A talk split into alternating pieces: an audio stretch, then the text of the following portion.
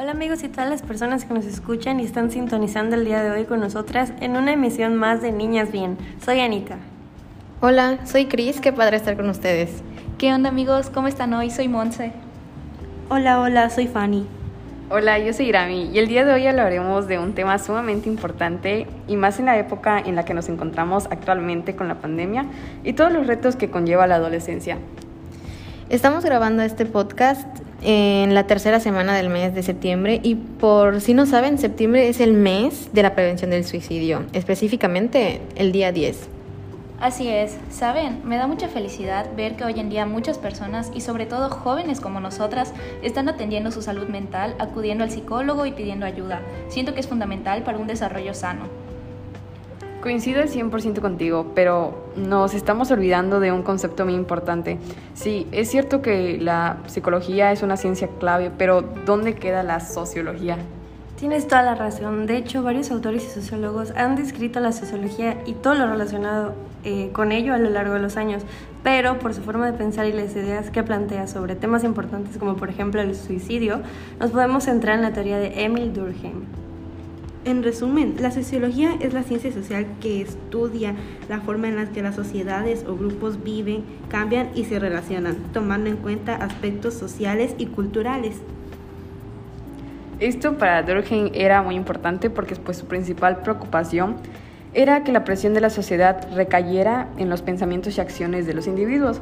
Algo que lo diferencia de los demás autores es que su sociología giró en torno al hecho social.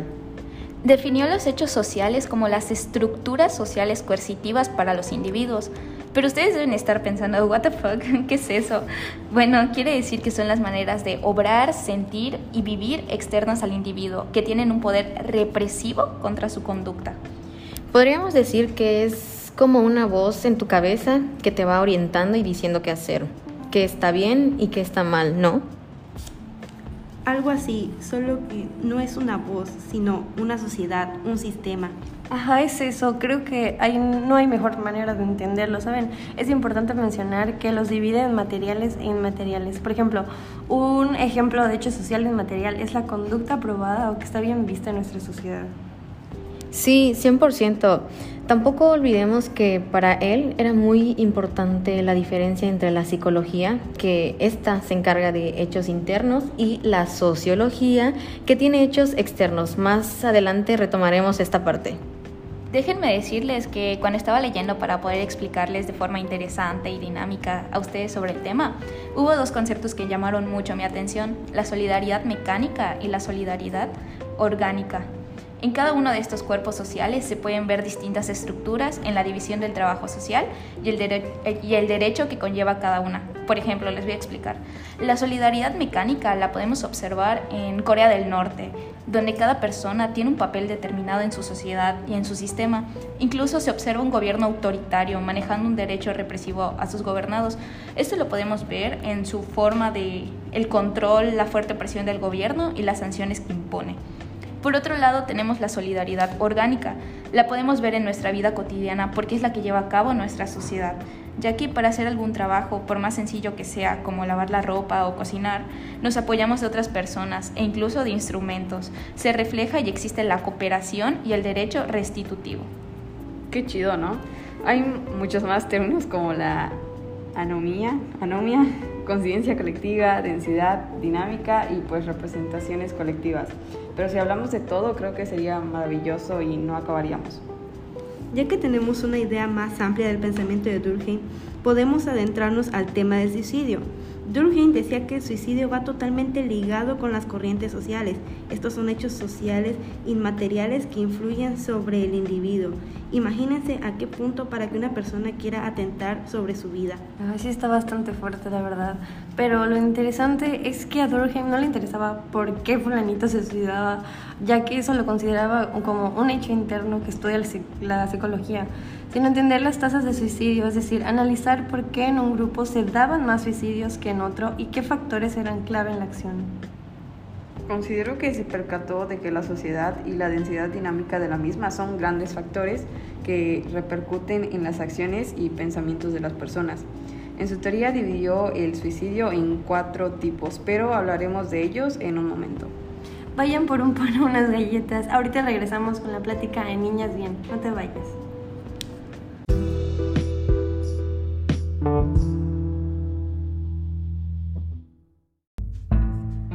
Amigos? Bienvenidos nuevamente a Niñas Bien. En el blog anterior hablamos sobre la sociología y el enfoque de Durkheim. Ahora nos vamos a centrar en los tipos de suicidio que nos plantea este autor.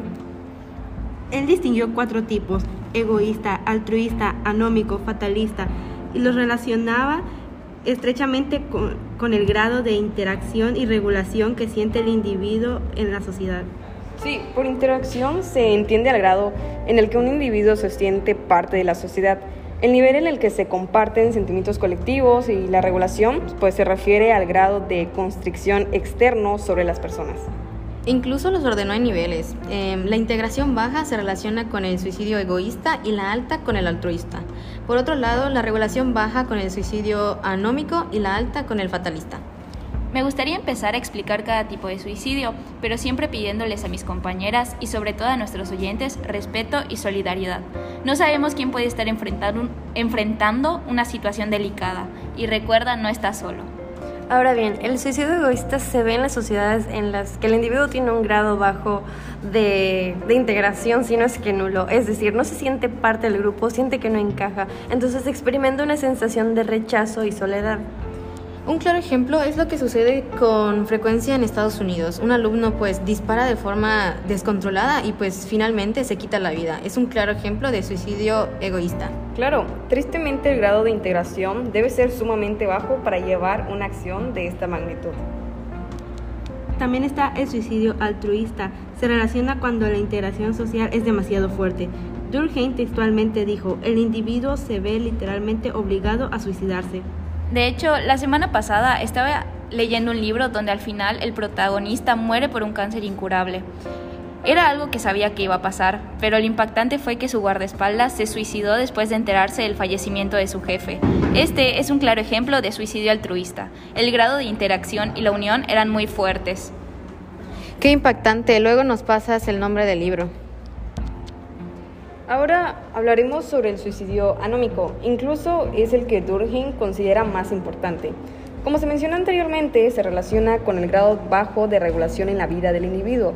La regulación funciona como una guía que le da sentido y estabilidad a la vida. Si esta es baja o inexistente, la persona se siente confundida, perdida e incluso inservible, por lo que ve el suicidio como una salida eficiente. Exacto, pero vamos a situarnos en la crisis económica de 1994 en México. Ok, visualicen a un hombre que trabaja en una fábrica, tiene buen salario y relativamente le va bien, pero justo en ese momento llega la depresión económica y va y pierde su empleo. El individuo se siente obviamente desorientado, ya que perdió el efecto regulador que le proporcionaba su trabajo y la empresa, por lo que es un blanco vulnerable debido a que no se ve más allá de las cuestiones negativas. Creo que hubiese sido de gran ayuda para Durkheim investigar en ese momento cuál fue la tasa de suicidios en el país. Sin duda alguna. Ya para terminar, hablaremos sobre el suicidio fatalista. En este grado, en este el grado de regulación es excesivo. Te sientes muy arraigado a alguna situación. Durkheim decía que son personas cuyo cuyo futuro está implacablemente determinado, cuyas pasiones están violentamente comprimidas por una disciplina opresiva. Sí, claro, pues el individuo se siente que no tiene el control, por lo que recurre al suicidio.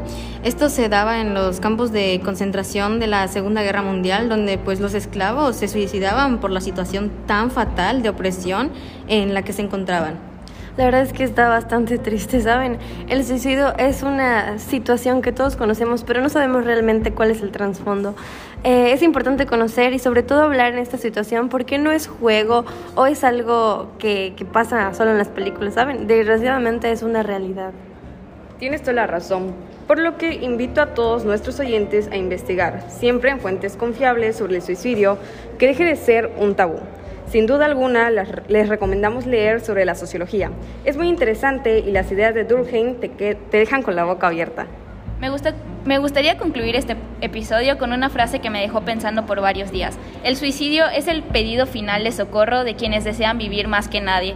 Bueno amigos, esto ha sido todo por hoy. Espero que este episodio haya sido interesante para ustedes y aporte un conocimiento nuevo. Compártelo en todas tus redes sociales. Y recuerda, no estás solo. Adiós. Adiós.